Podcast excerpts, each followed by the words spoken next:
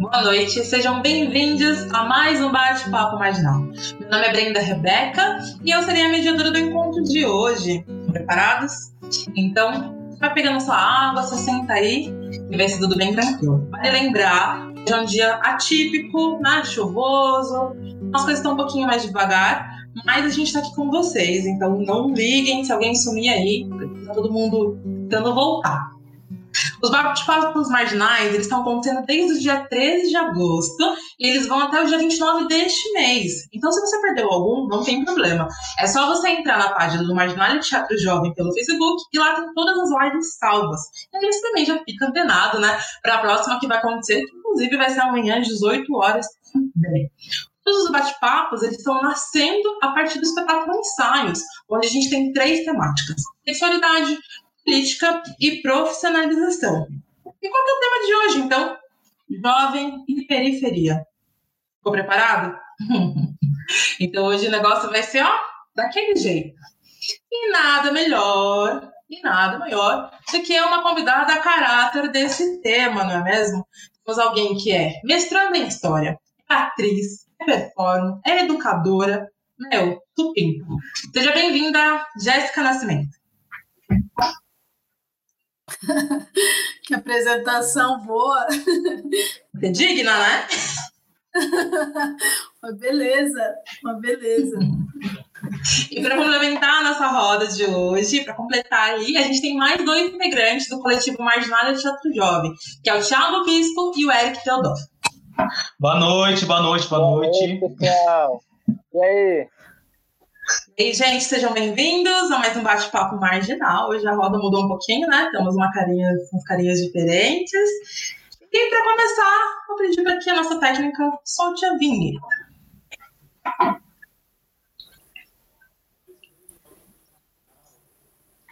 A gente está esperando aqui com a nossa cara de suspense. Uhum. A gente tem aqui um quadro, né? De Michelangelo com a criação do Adão. Temos Deus e Adão ali. Você não é essa coisa de início, né? De criação. Como que esse contato com a arte deu na vida de vocês? Quando, quando tudo começou, assim, qual é o primeiro contato da arte para vocês?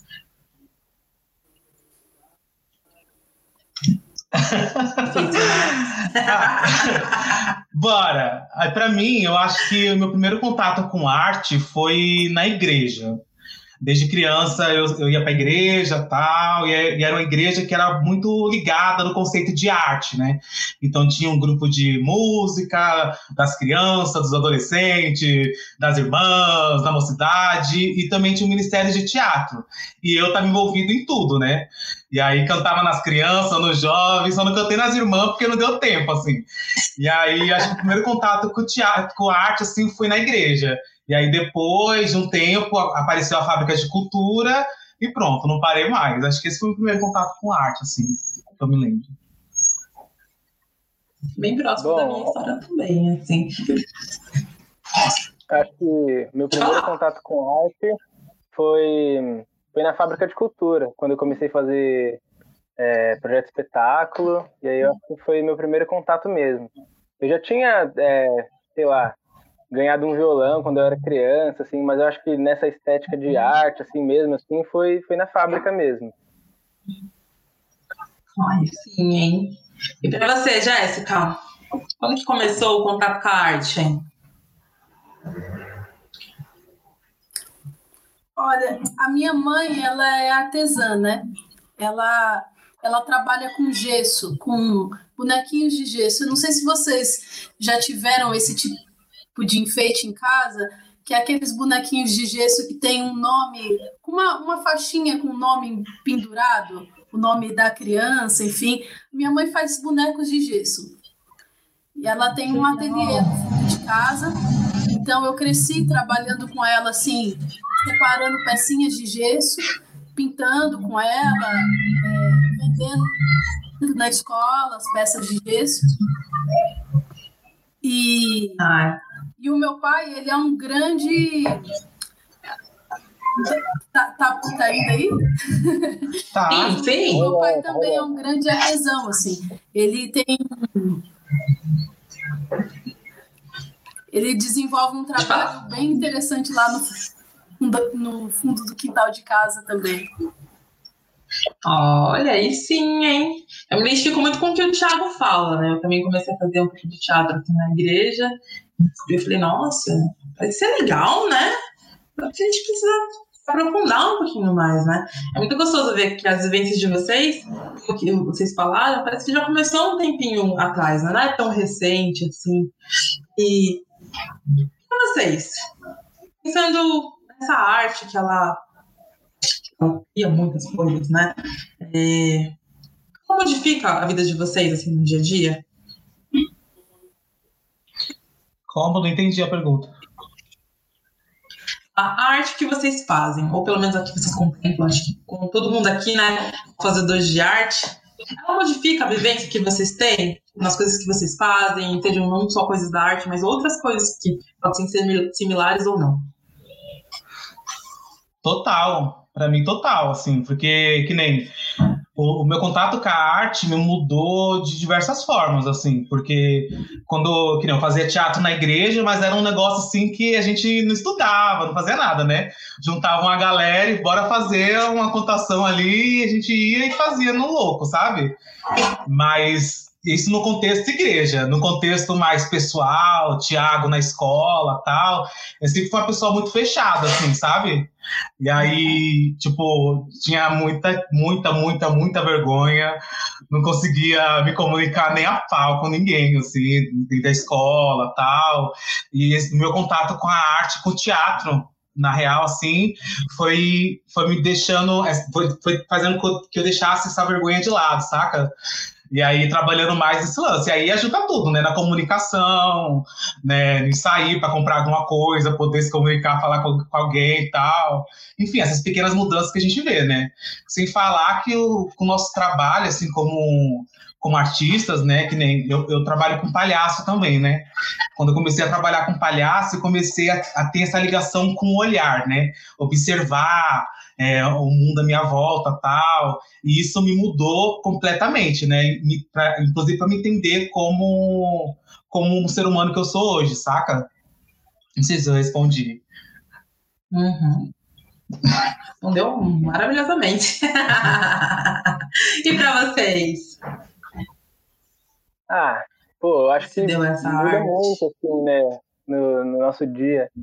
É, por exemplo, eu trabalho também com música e a música, ela muda o meu humor, assim, ela muda... Às vezes eu tô, eu tô num estado e depois que eu tento para estudar ou, ou faço alguma apresentação, muda completamente, assim, o meu estado, o meu humor. Acho que é, é muito, muito perceptível, assim, para mim, assim, o quanto isso mexe comigo. E, no, e também quando você tem contato com artes como o teatro, é, que você tem um grupo, até na música mesmo, que a gente compartilha, às vezes é, a gente não está tocando sozinho, a gente toca em bandas. Eu acho que a troca, assim, é, é o, o, o, jogo, assim, é o, é o que mais transforma, acredito. E eu acho que que quando você está em grupo, assim, você consegue trocar muito e ganhar muito. Então, você está sempre é, tá sempre se favorecendo com isso, assim. Então, eu acho que a mudança que a arte tem na minha vida, assim, teve e tem na minha vida, assim, é enorme, assim, sabe? Uhum. Eu imagino, né? A arte ela tem um poder de transformação muito grande, né? Às vezes a gente acha que não quando a gente está fazendo, mas ela move e muda muitas coisas, né? Acho que não só as coisas, mas quem faz também, né? Quem faz arte se transforma todos os dias. Acho que a arte que você faz, Jéssica, ela muda e transforma as coisas que você tem ao seu redor?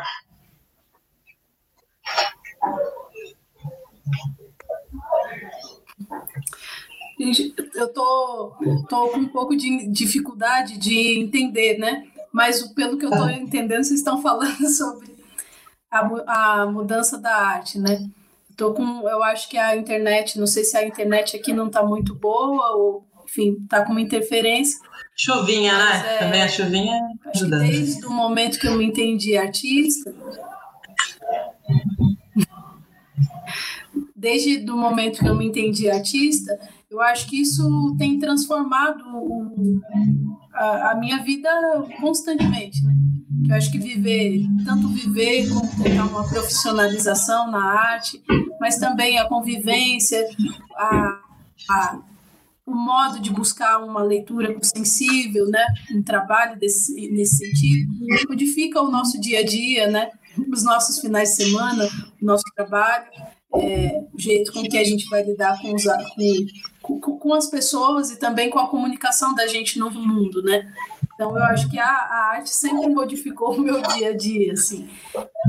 É, mas ela faz muito parte de mim hoje, né? Hoje a arte é o meu trabalho, é o meu dia a dia, é o meu estudo. Então ela está muito ligada ao que eu sou assim por inteiro, né? É o, é o que eu é o que eu tenho me dedicado a fazer, né? Nossa, muito, me bastante, assim, porque também acredito que a arte é, é esse momento transformador, né, para todos, assim, acho que para a vida. É, pensando em tudo isso que a gente está falando, vou até convidar também quem está nos assistindo a comentar, lembrando que o nosso chat aqui está aberto, tá para comentários, para observações, e vocês, além dos nossos convidados que estão aparecendo na sua telinha, vocês também são nossos convidados, então sintam-se à vontade para comentar, para mandar um abraço e fazer qualquer pergunta, tá bom? Pensando em tudo isso que vocês falaram, esses espaços que vocês cresceram, é, acredito que todo mundo aqui, pelo que eu conheço, tem uma origem periférica. Eu vou chamar outra pergunta. Coloca pra gente, por favor, outra vinheta. Hum.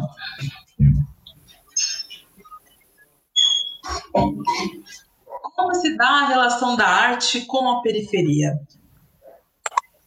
Pensando nessa imagem que a gente acabou de ver, e na verdade está vendo, é, ela é uma obra que ela de uma artista chamada Rosana, Rosana Harmonia Rosales, desculpa, Harmonia Rosales.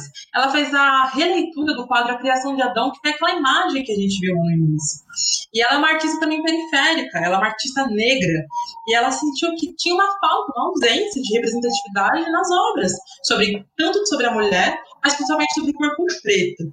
Para vocês, como que se dá essa relação da arte e da periferia?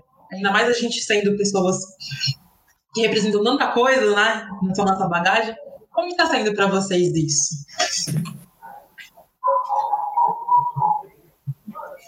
Eu queria fazer só um comentário que eu achei interessante.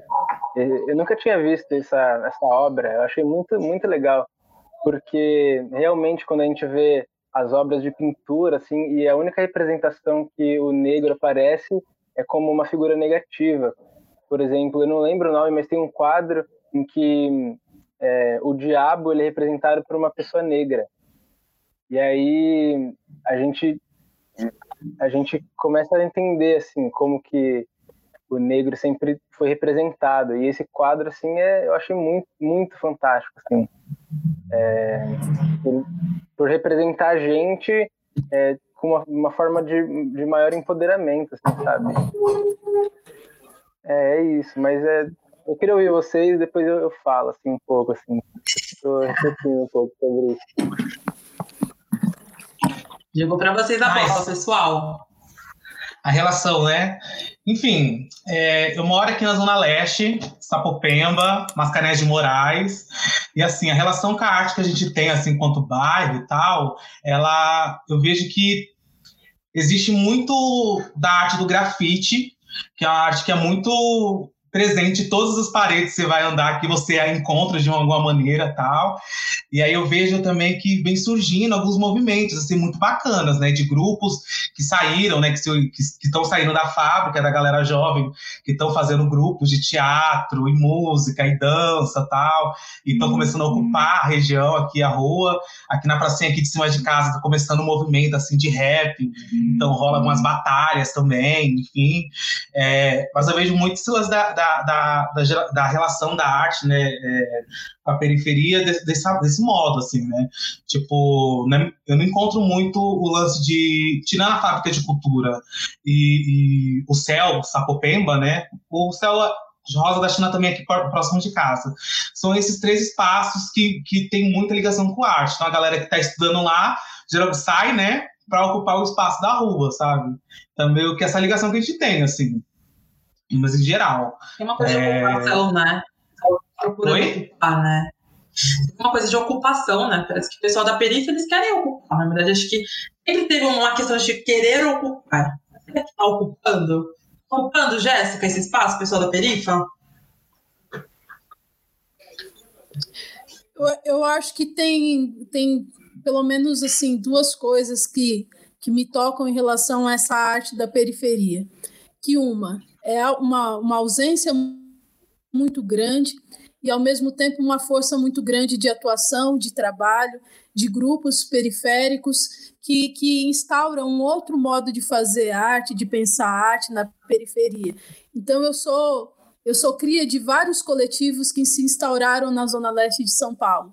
Eu sou cria do Contadores de Mentira, eu sou cria do Teatro da Neura, da, do, do do grupo do, do Galpão Arthur, Arthur, Neto de Mogi das Cruzes, eu sou cria da, do Opereta, que são coletivos que se instauram na periferia e que fazem um trabalho absolutamente digno e importante, não só no sentido de trazer um material, mas também de criar um, um, uma arte absolutamente própria e particular e que tenha que tem uma vivência muito ligada ao território que se instaura. Então há uma arte muito interessante sendo feita na periferia de São Paulo, na Zona Leste, na Zona Norte, na Zona Sul, com pessoas muito interessantes, profissionais capacitados para fazer. E eu acho que, de um outro lado, há uma ausência de fomento, há uma ausência de, de, de escolas, há uma, uma ausência também de reconhecimento desses artistas que estão produzindo dentro da periferia. E eu acho que, para mim, o, o, o nó é esse, assim, é entender que há uma arte periférica mesmo, isso, isso já está dado, que existe uma, uma produção em toda, por exemplo, na São Paulo, e se a gente pensar é, São Paulo como um, um certo polo de, de perspectiva cultural, hegemônico, etc., é também olhar para fora de São Paulo né, e perceber que a gente também é periferia em vários sentidos aqui. Né? Então, eu não, não, não penso tanto na relação do centro-periferia só dos bairros, né? mas pensar essa arte que é territorial, que faz referência a esse território, que busca sensibilidade nesse território e que produz algo particular e que é tão importante e tão significativo e tem uma, uma, uma produção é, é, tão, tão, é, é tão qualificada como qualquer outra, né? Então, eu sou cria desses coletivos, eu sou cria do Literatura no Brasil, de alguma maneira, que foram, foi um coletivo que eu vi, que me chamou para fazer literatura quando eu era moleca, para escrever, quando eu nem sabia o que era escrever. É, então, eu sou cria desses, desses movimentos de artistas que, que às vezes ficam muito tempo sem ter nenhum tipo de fomento, mas que produzem muito na raça, né? É, em galpões, é, é, muito ligados a uma vivência assim, muito de tirar do bolso para fazer arte também. Então, é, é isso, assim, eu acho que não é se tem, né? que tem, tem, e tem artista. É muito louco a gente pensar que tem territórios que não se produzem. É, é uma coisa fora do normal a gente achar que existem territórios que não tem arte, que não tem poesia, uhum. que não uhum. tem literatura. Isso aí foi uma conversa já instaurada no Brasil faz tempo, desde que pegaram a literatura da Carolina Maria de Jesus e falaram: pô, como assim uma favelada escreve? Como assim o quê, cara? Como assim? todo ser humano produz arte, né? Pode produzir arte, pode pro, produzir poesia, literatura, cinema, teatro, música. Por que, que vocês acham que só vocês que têm dinheiro, que só vocês que, né? Só vocês produzem, isso, isso é uma loucura, isso aí é uma viagem, isso aí é coisa de terraplanista, né? Esse, essa palavra que o pessoal está dizendo agora. É... é isso. Muito bom. A Jéssica falou uma coisa que. Meu, é, é, legal, é muito isso, né? A gente. Muito tempo a gente. Então, é, esse lance de. Fala, amigo. Por, por exemplo. por exemplo, eu moro num bairro que não tem muitas escolas de arte. É, o que tem, basicamente, assim, são escolas é, de esporte, assim, para os molequinhos jogar futebol e E é o que tem, assim. E aí, mas só que a arte que a gente vive é uma arte muito de transmissão oral, assim, sabe? Então, é, eu cresci no samba, é, no, nas rodas de samba, e, pô, tem um valor artístico gigantesco, assim. Então, mesmo que não tenha esses espaços, assim, que a gente, que a gente pode é, desenvolver ou fazer artístico, assim, mas a arte, ela tá em todo lugar, ela tá ela é transmitida é, de outra forma, de outra maneira. É, acho que tem essa forma de fazer arte, assim, é, de estar tá dentro de um lugar, essa forma mais cartesiana, de estar tá tudo, tudo, sabe? Eu acho que é só outra forma de, de se fazer essa arte. E eu acho que o meu contato com a arte na periferia foi mais dessa forma, assim, sabe?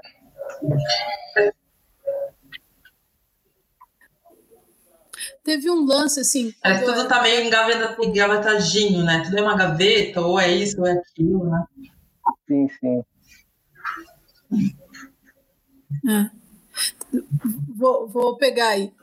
Teve um lance assim, quando eu era moleca, tinha um, tinha um cara que morava perto da minha casa, num bairro do lado, que ele chamava Ted T. E, e o pessoal chamava ele de Biluzão. O Biluzão era um cara que é, é, um militante da cultura. Direto a gente vê ele no meio da rua, para cima e para baixo, com uma pastinha debaixo do sovaco. E ele que queria instaurar um negócio lá perto de casa. Ele queria fazer um baile black, ele queria fazer um centro cultural lá pra gente. E ninguém dava atenção. Era um cara assim que era meio considerado um cara meio é, pirracento, insistente, né? Ele queria fazer um negócio pra gente. E aí o que, que ele fazia? Ele fechava a rua, colocava um som à noite. E a gente ia lá para dançar. E eu ouvi muito rap ali. E eu dancei muito black ali, naque, naquela rua. Ele, ele tocava o som até 10 horas, mandava a gente para casa, dava uns conselhos pesados pra gente, pra gente se entrar no prumo. é, e o cara instaurava um centro cultural na rua. Esse que é o lance. O cara fazia um centro cultural para a gente na rua. E, a, e, teve uma época que ele instaurou o espaço dentro de um, um, um, pequeno galpãozinho ainda de chão de terra batido. E a gente pagava um real para entrar. Entendeu? Ninguém estava lucrando com aquilo, mas era um jeito dele proteger a gente. Acho que era esse o lance também. Era dele dar, uma, dar, dar algumas instruções para a gente a partir do hip hop, proteger a gente de certos espaços que a periferia também tem, que a periferia também proporciona certos espaços, certos caminhos que podem ser perigosos para a gente. Então ele protegia, colocava a gente para suar, porque molecada a gente precisava suar, a gente precisava canalizar algumas energias paradas porque é isso como você falou, né? Tem o campinho, tem a igreja, o que, que mais que é. tem? A, a, a, escola é um pouco de formação de carne moída, às vezes, né? É, nem sempre corresponde às expectativas, nem sempre tem um livro aí bacana para a gente se, se badalar, se estimular, né? Nem sempre tem uns uhum. professores legais também que podem fazer essa partilha com a gente. É, e salve os professores, a gente sabe que é danado isso aí também, essa partilha do conhecimento através de uma oralidade que seja acessível para meninas e meninos pretos, né? Então o Bilu fazia esse, esse serviço para gente. Era um centro cultural, um baita conhecedor, fez faculdade, fez isso aqui, fez nada, fez nada. Mas ele, ti, ele, ele, ele tinha o, o, ele tinha uma insistência cultural. Ele tinha um CD, ele tinha umas músicas e ele tinha um entendimento de que aquela, aquela molecada precisava precisava se badalar. E ele colocava a gente para se badalar.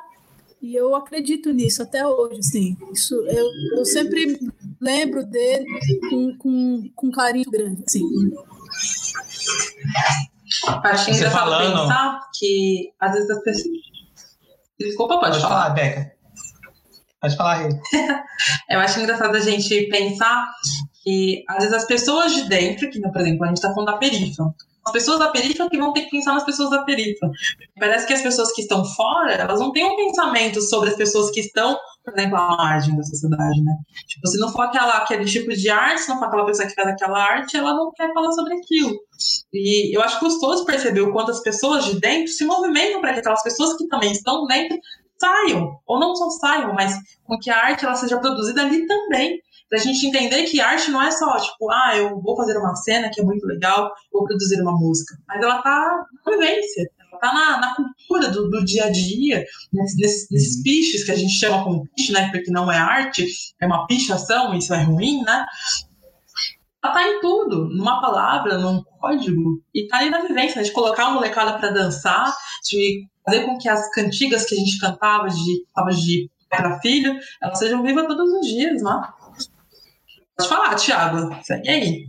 Não, era isso que eu ia falar. Assim, é, na fala da Jéssica e na sua também, super contemplado, assim, esse lance de quando a Jéssica falou sobre esse cara tal, que movimentava a arte com o que ele tinha na mão, né? Eu tava aqui pensando que, que, quem são essas pessoas que estavam aqui nesse movimento, né? E eu percebi que esse lance de dividir a arte, né? Às vezes a gente fala que a arte é só teatro, dança, música, enfim. E não, é isso que a Rebeca falou, né? Tá na convivência. E veio na cabeça aqui as mulheres que, que moram aqui do meu lado, saca? Tipo, quando eu era criança, isso, a, a, a nossa a, uma cultura muito forte, assim, era dessas mulheres e estimulando a gente na, é, na, é, na arte do brincar, né? E, tipo, de fazer brincadeira, gincana. Tinha a casa aqui da, da, da Miriam, que era uma casa que vivia em construção, e era meio que o ponte das crianças ali, né? E a Miriam sempre ali, aqui, com esse lance da educação também, ensinando a gente na, na tabuada, ensinando a gente brincando, fazendo um bolo tal. E como a, a arte dessas mulheres alimentam a gente também, saca? Tipo, não é no contexto de música, de dança, mas é uma outra arte que também é arte, né? Verdade. A gente tem algumas perguntas aqui no nossos, nosso chat aqui dos comentários, mas antes de falar sobre essa pergunta, já que a gente está falando sobre esses espaços, eu queria chamar a próxima vinheta.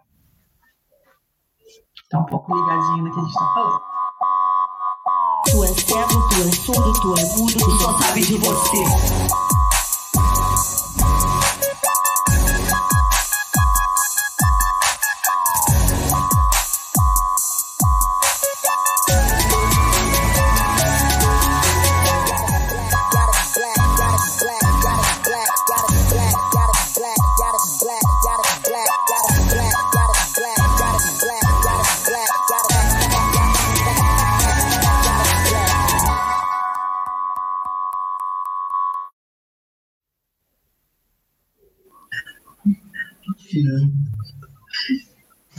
E gente, ó, esse vídeo que a gente acabou de ver, ele se chama Espaço Favela, que aconteceu no Rock in Rio.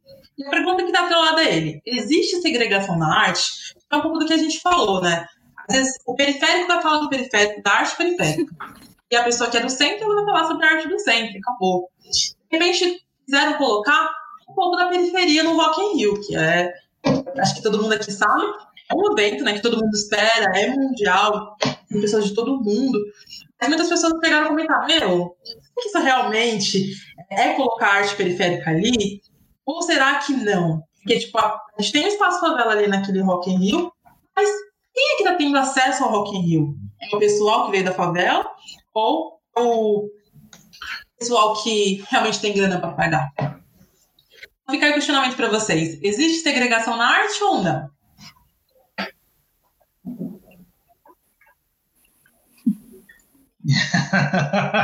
Então, para responder essa pergunta, eu vou puxar do que o Tiago falou. Vou, vou puxar por ali. Eu acho que a segregação, para mim, ela começa quando a gente começa a ter vergonha das, das nossas histórias. Quando a gente começa a, a, a diferenciar o que é arte e o que não é arte. O que faz sentido e o que não faz sentido. O que que é o que é menor e o que é maior. Então, quando a gente olha para é, olha para nossa história, olha para a história dos nossos ancestrais, olha para a história dos nossos mais velhos, e a gente não consegue ver arte ali, E a gente tem que ir lá fora, lá longe, fazer certos cursos, acessar um montão de coisa para a gente começar a dizer que faz arte, começar a pensar que faz arte. Acho que já tem um lance aí que tem uma omissão. E essa omissão tem a ver com quem pode, quem não pode, quem tem direito de falar de arte, quem não tem, o que é menor, o que é naif. O que, que uma arte é naif, o que, que é arte naif, o que, que é né, inconsequente, o que é consequente, quem pode pensar arte? Será que é, um trabalhador que trabalha todos os dias, oito horas, dez horas por dia, ele consegue fazer arte? Ou a gente tem aquela imagem daquela pessoa que senta no seu ateliê, fuma um beck e vai lá e faz uma bela pintura e vende caríssimo dentro de um espaço fechado e aquilo é pintura, aquilo é, aquilo é demais, mas aquilo que eu rabisco, isso não é arte, isso é uma outra coisa. Qual é o nome? Que, que mercado que está por trás desse tipo de segregação também? Quais são os valores que estão ligados? Então, eu, eu, eu fico pensando isso, assim, eu acho que é, a, a, história do Brasil ela permitiu que a gente olhasse para os nossos mais velhos e, e, não quisesse falar sobre eles, tivesse vergonha. Em algum momento essa história aconteceu. E recuperar isso e falar, pô, onde eu comecei? Comecei lá longe, comecei na academia? Pode ser, mas eu posso dizer, eu também comecei na minha família, na minha casa, eu comecei no samba, eu comecei na rua de casa que tinha uma amarelinha e a gente fazia de tal maneira, e é ali que a minha sensibilidade artística começou, foi dentro da igreja, e a igreja, ela não, não precisa ser só ruim, por que, que eu preciso jogar a minha história que começou dentro da igreja no lixo? Por que, que eu preciso ter constrangimento do que é, do que nós somos como território, como vivência tal. É, eu acho que é, é assim, para começar, né? Agora, sobre o Rock in Rio, sobre o que entra e o que sai dali, eu, para falar a verdade, ó, eu sou uma mulher negra que tenho 30 anos, nunca peguei um avião. Então, vamos falar de segregação, vamos falar de diferença, vamos falar também de classe social, vamos falar de pagar ou não pagar o ingresso para entrar em certos, certos espaços para ouvir um som, né? Vamos falar sobre isso. O que, que é entrar nesses espaços? E o que é não é o, que, que é o Carlinhos Brau cantando dentro desse espaço e sendo humilhado como um homem negro dentro do seu país por cantar, porque aquele espaço era um show de rock e ninguém fala que o rock é preto também. Então, é, tem várias camadas, né, nesses espaços, várias camadas. É isso. Camadas e camadas.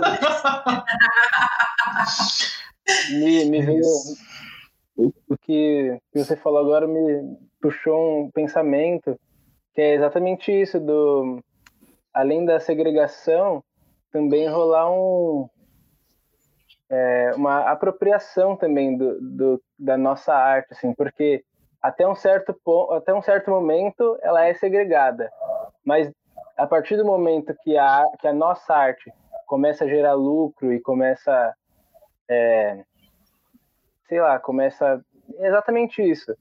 Aí ela já não é mais segregada, ela é apropriada, saca? É isso que você falou do rock, assim, tanto que aconteceu com jazz, né? Samba, aconteceu com samba e é, acontece com rap, tá acontecendo, vai acontecer com funk. E é isso, cara. Eu acho que esse, esse mundo de mercado, assim, ele, ele visa muito mais é, mais o produto assim do que do que a arte e, e a partir do momento que ela está dando lucro para de ser segregada assim aí os brancos se apropriam tá eu acho que, que rola rola bastante isso não tem muito um, um de quem é né mas você está vendendo não pode falar não eu que eu acho isso e eu acho também que a gente se possível, estar tá atento para esses processos, porque o mercado existe. Existe um, um, mercado interessado. E ele vai pegar a nossa pauta, pauta que são, pautas nossas que são importantes, que tem agenda, que tem fundamento, que tem luta antiga, e vai transformar nisso num potão de creme para passar no cabelo. Entendeu? Uhum. E eu não estou dizendo que o potão do creme não é interessante. Eu estou dizendo que se a gente não se, se toca e se transforma e se reinventa também, a gente é, é, parece que aquela coisa já é o suficiente e não é o suficiente. Então, acho que esse, esse é o processo. Quando eles acham que está pegando a gente, a gente dá um salto, a gente pula, a gente se transforma para que porque o mercado é isso. Ele vai ver, ele vai ver que a menina preta está em alta, então a gente vai colocar o padrão, mas a gente vai colocar uma só. Uhum. E, vai, e aí a gente já está falando sobre diversidade.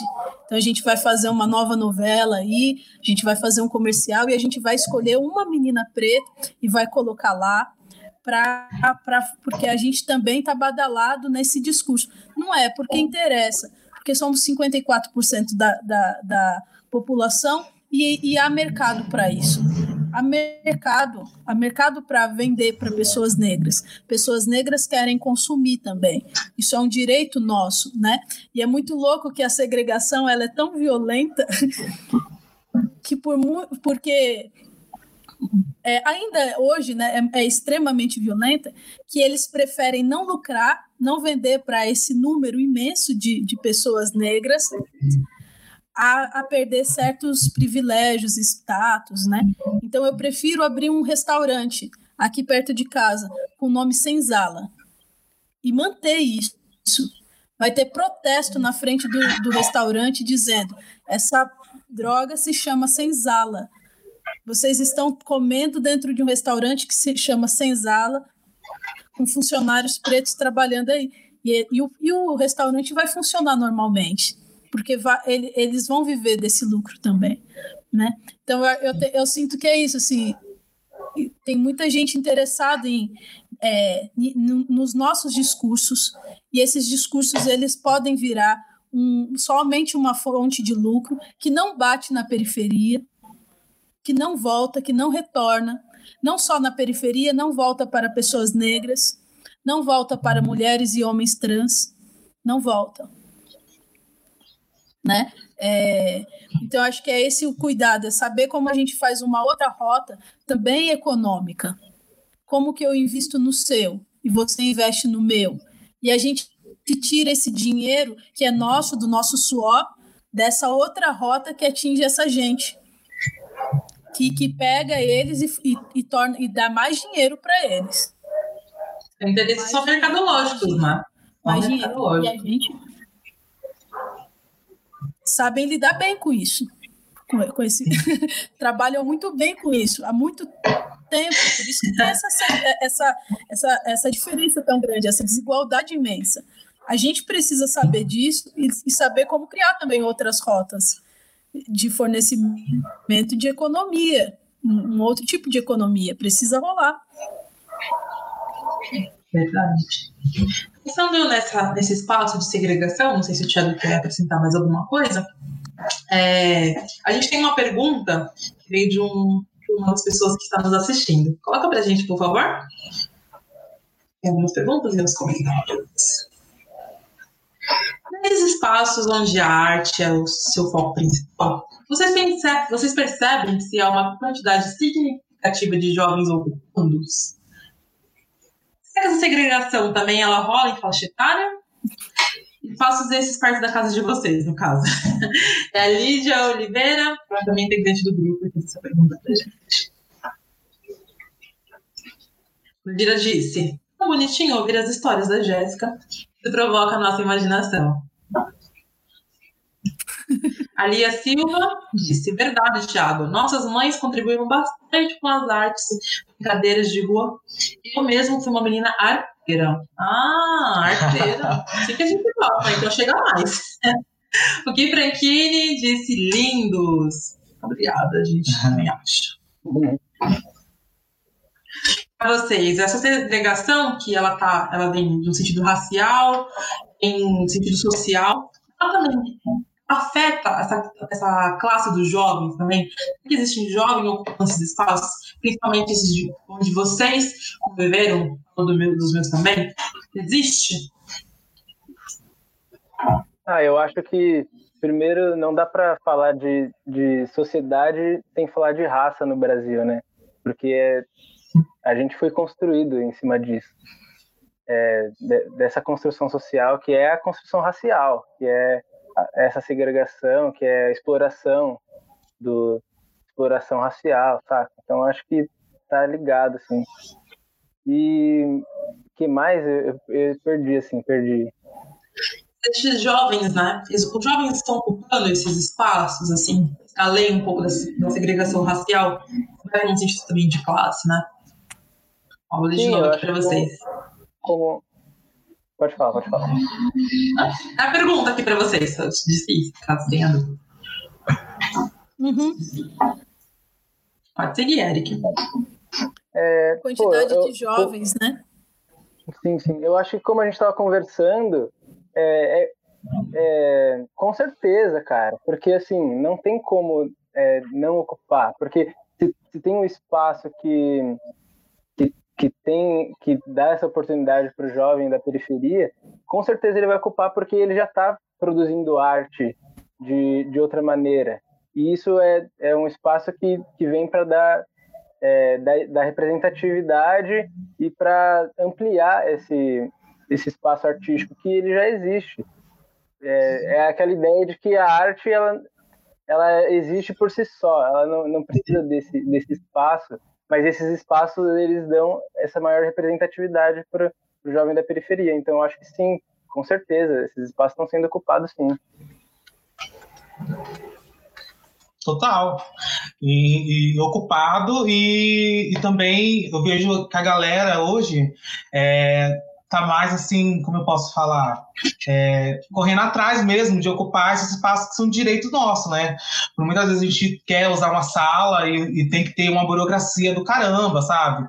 Para ter acesso a uma sala ou, a, ou a ter acesso aos instrumentos que, tem, que são nossos por direito, né? Então eu vejo assim meus colegas da, da fábrica, de, da, da fábrica, dos céus, enfim, de outros espaços também aqui na minha região que estão começando a entender que de fato esse lugar é nosso e a gente pode sim ocupar e deve ocupar, né?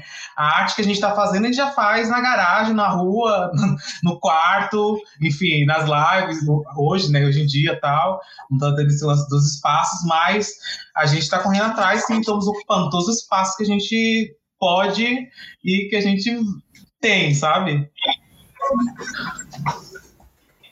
É, exatamente. Eu percebo que existe uma presença jovem nesses espaços culturais, pelo menos da onde eu moro. Que eu sinto que o jovem ele tem uma coisa que eu acho muito bonita, que é ir atrás.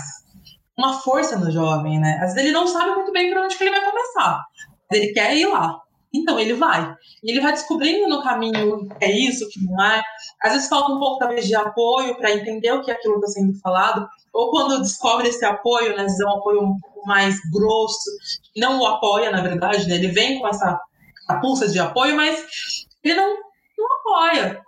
E aí o jovem começa a tentar descobrir, pelo menos eu falo das fábricas de cultura, né, que foi um dos espaços que a gente utilizou por muito tempo como integrante do Marginalia para o Jovem. A gente utilizou para poder ensaiar, para poder apresentar e com essas vivências lá dentro, eu pude perceber que existem muitos outros jovens também. E o jovem é um ser muito contagioso, né? Ele te contagia com aquilo que ele está fazendo e parece que automaticamente ele puxa outros jovens para fazer também. E isso é muito gostoso de ver, porque parece que isso amplia, né? Vai criando uma rede, vai fazendo com que aquele movimento ele ocupe mais espaços. Ou às vezes ele faz com que aquele movimento ocupe espaços que não existiam, né? Ou faz criar também, né? Isso é muito, muito gostoso de se ver. Então, essa questão do, do jovem, dos espaços, vou pedir para lançar a próxima pergunta. Lança a vinheta para gente.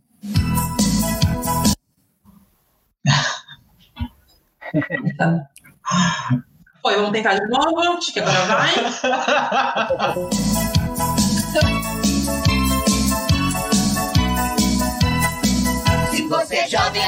jovem ainda, jovem ainda, amanhã velho será, velho será, velho será. A menos que o coração, que o coração sente a juventude que nunca morrerá.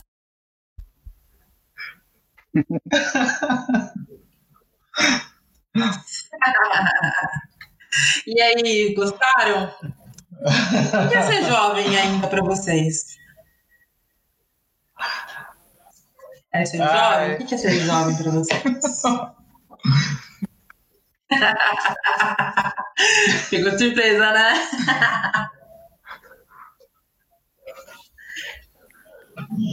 São jovens. Como vocês se entenderam como jovens? Difícil, né?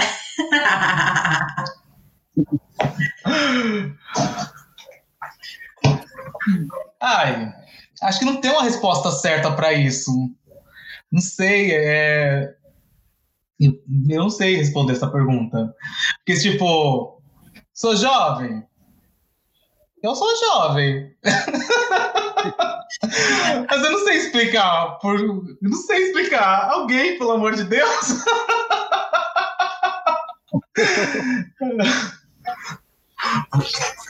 Eu tenho minhas dúvidas ainda. Estou esperando vocês esquentarem para mim dar a pauta. eu também tenho minhas dúvidas. Mas acredito que, por exemplo, o espetáculo ele pergunta muito isso pra gente, né? Principalmente quando a gente foi criar. Meu, o que a gente está fazendo? A gente é um bando de pessoas, que a gente denomina como jovem, né? Está fazendo um espetáculo que quer falar sobre as nossas inquietações. Será que nossas inquietações são jovens também? E será que elas comunicam com que tipo de jovem, né? Porque pensando na sociedade, ela fala, ah, jovem é desde os 12 e vai até os 29 anos. É isso, ela denomina como faixa etária. Mas será que é só isso? Porque minha inquietação, por exemplo, eu tenho 23 anos. Se minha inquietação de 23 anos comunica com a inquietação de alguém de 12, será que ao mesmo tempo? Vocês acham que as inquietações que vocês têm ou já tiveram comunica ainda hoje com outras pessoas? É que fala ainda?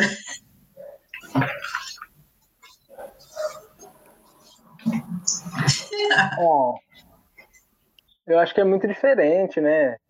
É, mas eu acho que para mim ser jovem é, é exatamente o que você estava falando, Beck. É, é, é, esse poder de, contagiante, assim, sabe? De, de poder comunicar, sabe? O jovem, ele, ele tem esse poder comunicativo, assim, muito bom, assim, sabe?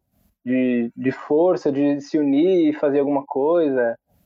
E eu acho que para mim é isso, cara. É, é esse, esse, fogo assim dentro, assim, esse, é tesão, ser jovem é tesão, sabe? Eu acho que é isso.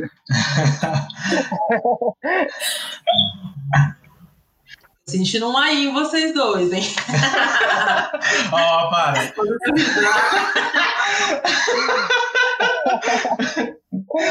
ah, jovem, olha, jovem para mim é, pode ser. É muita coisa, né? Em cada etapa da nossa vida, enfim, é, acho que eu vejo a minha mãe como jovem, mesmo ela tendo a idade que ela tem, saca? Tipo, eu vejo, eu, eu me vejo como jovem mesmo tendo a minha idade como eu tenho. No momento, é, é, eu me vejo um jovem que está em, em, em, processo de dúvida, em questionamento de dúvida ainda, sabe? Tipo, eu vejo nas minhas dúvidas esse lance do ser jovem, sabe?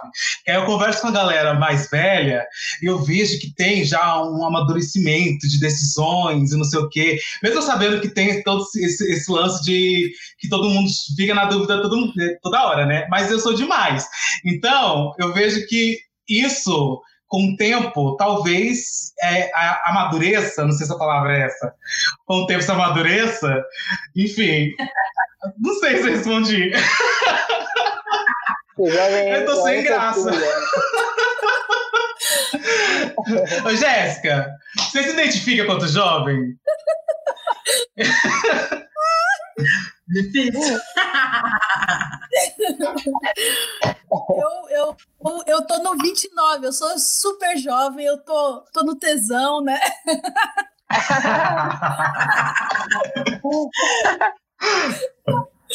Ai, que maravilha. Eu acho que ser jovem é esse negócio, é ser ter um tanto de alegria boa, assim, né? Ter uma disponibilidade. Eu não sei, eu, eu, eu, eu acho que às vezes eu fico um pouco mais, mais sisuda, mais, mais pesada um pouco. Tenho, tenho, eu tenho um velhinho dentro de mim também. Eu acho que eu tenho isso. Mas, mas Ei, eu acho então. que, que eu, me, eu me sinto também muito muito criança, né? Tenho, é, ao mesmo tempo que tenho um velhinho, tem um herê muito grande em mim também, né? Então, eu, eu me sinto nesses dois lugares, assim. É, e sinto que, que, que eu acho que ser jovem é isso, é, é poder rir de, de várias coisas e planejar e construir e batalhar e acreditar que as coisas podem ser, ser transformadas, sabe? Eu sinto, sinto isso, que pode ser também meio, meio é nada, é bom mesmo, não tem nada de pode ser meio, não, é isso mesmo. é isso, é isso. É isso. Tem um, pegar vários Tem um pessoal aqui. Não é? Busão, busão. Sabe, atravessar a cidade para encontrar a galera. Cidade. É, fazer comunicar, redes. Sair sem um tostão. É isso. e tudo bem. Pedir carona no ônibus. Pedir carona no ônibus. Pedir carona. Ficar falando alto, atrapalhando as pessoas. É. Não é? é ah, gente, que delícia. Ó, a gente tem um pessoal aqui que também está explicando pra gente que pra eles é ser jovem. Paga pra gente. Ah, bora. Letícia Oliveira, essa daí é conhecida, hein? Acompanha a gente há bastante tempo. Em ser jovem e estar aberta às coisas novas da vida. Foi bem reflexiva, eu gostei, hein? Gui Franchini disse: eu acho, eu acho que ser jovem vai além só da idade.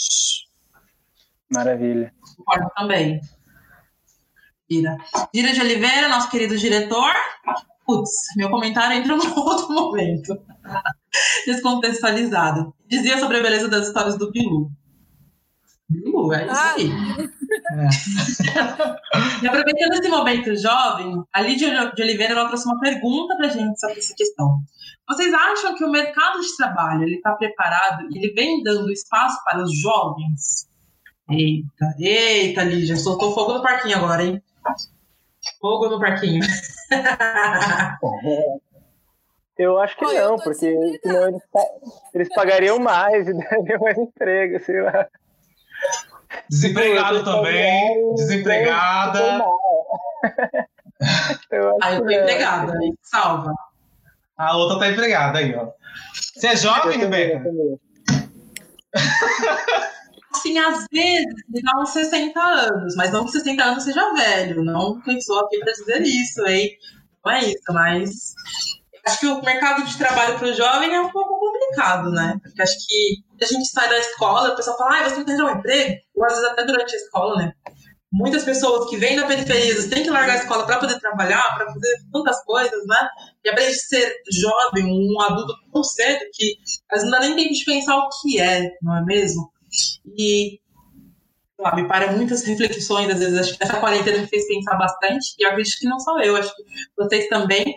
Eu queria, então, a gente já ir finalizando, pedir algumas referências do que vocês têm visto sobre ser jovem, sobre o jovem na periferia. Pode ser, pode ser pessoas, pode ser páginas. O que vocês têm visto nessa quarentena que vocês querem deixar para a gente de referência? Hum, bom, é, esse final de semana eu tive o prazer de participar de, de uma entrevista com uma amiga minha, que o, a página dela chama Negra Metamorfose, que fala sobre, sobre o negro e a periferia, e eu acho que, que foi a referência que eu tive, assim. E se vocês puderem lá dar uma força, acho que é isso, é isso. Repete o nome, por favor. Negra Metamorfose. Negra Metamorfose, vou seguir também. Você, Jéssica, Thiago, tem alguma referência aí pra gente? O que, vocês estão vendo aí durante essa quarentena que tá fazendo vocês discutirem bastante? Ah, de referência, assim.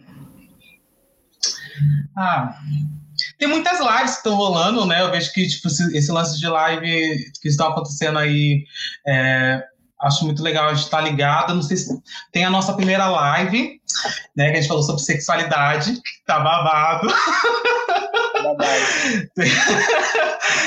é, eu indico a nossa primeira live. E de referência em um contexto mais livre, eu indico a minha rede social, né? Arroba, marginal, oh, arroba Thiago Bispo.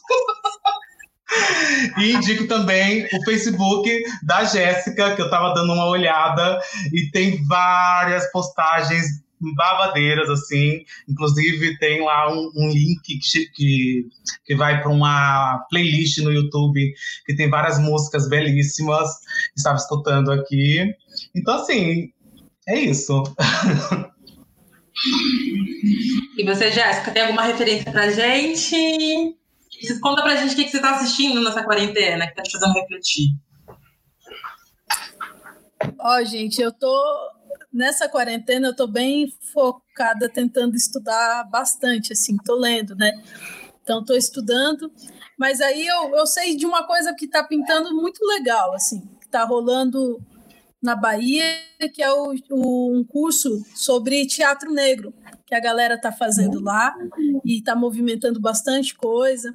É, tem muita gente inscrita, teve um primeiro módulo falando é, com, com pesquisadoras e tal, e agora está rolando o segundo módulo falando sobre espetáculos teatrais do teatro negro. É o, é o tema da minha pesquisa. Então, eu sei que está acontecendo, que está aberto lá e e que está sendo bastante legal, que dá para muita gente ver. Enfim, tem espetáculos, tem bate-papo com autores, pode ser algo bacana. Fora isso, eu estou ouvindo Lineker. ouvindo ah, eu também. é, Nossa, sou, sou bem apaixonada. Então, estou ouvindo esse tipo de som. É, tem um tem um som também que eu tenho ouvido bastante, que é o Tigana Santana, tenho Nossa, muito caramba, bom, muito que bom. eu acho uma delícia. Não sei se vocês gostam. Bom mas, pra enfim, cacete, bom pra cacete. Eu compartilharia isso, assim, essas delicinha, né? E também para um dia de agonia, um pouco de, de samba, geral do filme. É um pouco. mas eu indicaria essas coisas aí. Ah, eu tenho, eu tenho uma também série para é indicar também. Escutar, né? Tem uma série Dica, no Netflix. Gente que chama, chama Guerras do Brasil, que eu, eu assisti Uai, e, puta, eu, é eu isso, amei. No geral do filme, o, o Samba de Pirapora, pega lá. Maravilha, maravilha. Pode eu ser. era menino. Eu. Sim, essa série é muito boa. Momento canção eu quero ouvir, não, vai ter que cantar agora. Pode cantar, tchau. Geraldo Filme, Geraldo Filme.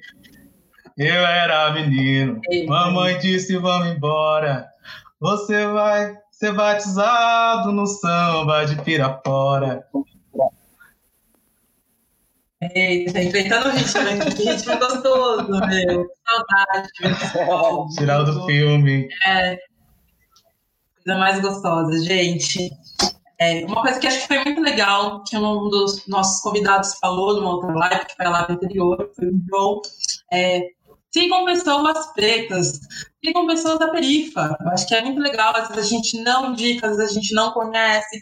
Acho que é legal a gente pesquisar, aproveitar que, que grande parte das pessoas estão em casa com celular, ou às vezes não, ou está tendo acesso ali. Peço para que vocês investiguem quem são as pessoas que estão fazendo arte na privada de vocês. Porque às vezes a gente valoriza muito o que está fora, né? Esquece de pesquisar um pouquinho do que está dentro. Então vamos pegar essas referências que a gente falou aqui, investigar um pouquinho mais também das outras que tem, e perceber, e às vezes até também começar a fazer arte. Tá? Porque a arte ela está em qualquer pessoa e não só no artista, porque todas as pessoas são fazedores de arte também, alguns talvez mais profissionalmente, outros de forma amadora, mas todo mundo tem o poder de fazer arte. Inclusive descobri que eu posso fazer arte em casa. Nossa casa é um lugar para fazer arte até demais, que às vezes a gente acaba esquecendo.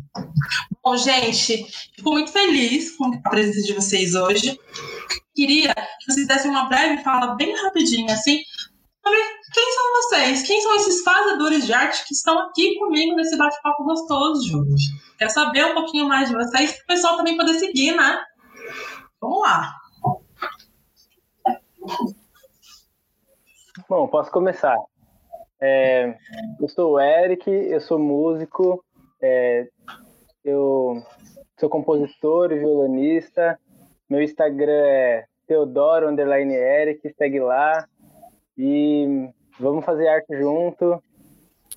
É, e tô com esses lindos aqui hoje, o maior prazer estar junto com vocês, estar nessa companhia que eu adoro muito. Prazer enorme de receber a Jéssica, que é uma pessoa muito querida pra gente também. E é isso, pessoal, é isso. tem para dizer hoje. Eu sou o Thiago, eu sou ator, tenho um trabalho. Eu, eu brinco com a música também, canto aqui, é, e tenho um trabalho com drag queen também, a Cilindra. Meu Instagram é cilindra, é, arroba underline cilindra. Segue lá a gente. Eu, na verdade, né? Eu fico falando a gente, que eu fico fazendo a divulgação do Marginal, eu sempre coloco a gente. Fica, fica na minha cabeça. Mas é isso. É, e sou artista, né? Estou aqui essa maravilhosa da Jéssica, que assim a gente conhece, assim, mas nunca, te, nunca teve vontade de trabalhar junto, né? Muita vontade, assim, de estar mais próximo dessa, dessa mulher maravilhosa, assim, dessa lindeza. E é isso, gente. Obrigado pelo bate-papo de hoje. E você, Jéssica, maravilhosa? ah, então eu vou. Primeiro eu quero agradecer ao Marginale pela, pelo convite. Fiquei muito feliz, me fez. Me deu um quentinho nessa, nessa quinta-feira gelada. É, tudo tem tanta coisa acontecendo, né? Então, estar é, tá com vocês foi, foi inspirador, me deixou mais para frente, né? É, eu sou eu sou a Jéssica Nascimento, eu sou filha da Valdete Gomes Ferreira do Nascimento e do Cleonilson Lourenço do Nascimento. É uma mulher mineira, um homem pernambucano. Eu fui criada em Itacoaxetuba, que é extremo leste de São Paulo. Sou atriz, sou educadora, estou aí batalhando num, num, mestrado em História, que não é a minha área, mas eu estou batalhando lá, aprendendo também. É, e eu poderia dizer também, que acho que com a sua provocação, gostaria de dizer que vai rolar um festival do Opereta, que começa dia 23 agora de agosto e vai até setembro. Vocês podem se inscrever com lives, com, com propostas, está aberto ainda hoje, encerra o Opereta em Poá. Então, quem tiver propostas artísticas, rola uma verba também, uma graninha. Então, se vocês tiverem, quem estiver assistindo, né, tiver proposição de teatro, música, bate-papo, literatura, quiser enviar, é, eles estão abertos para receber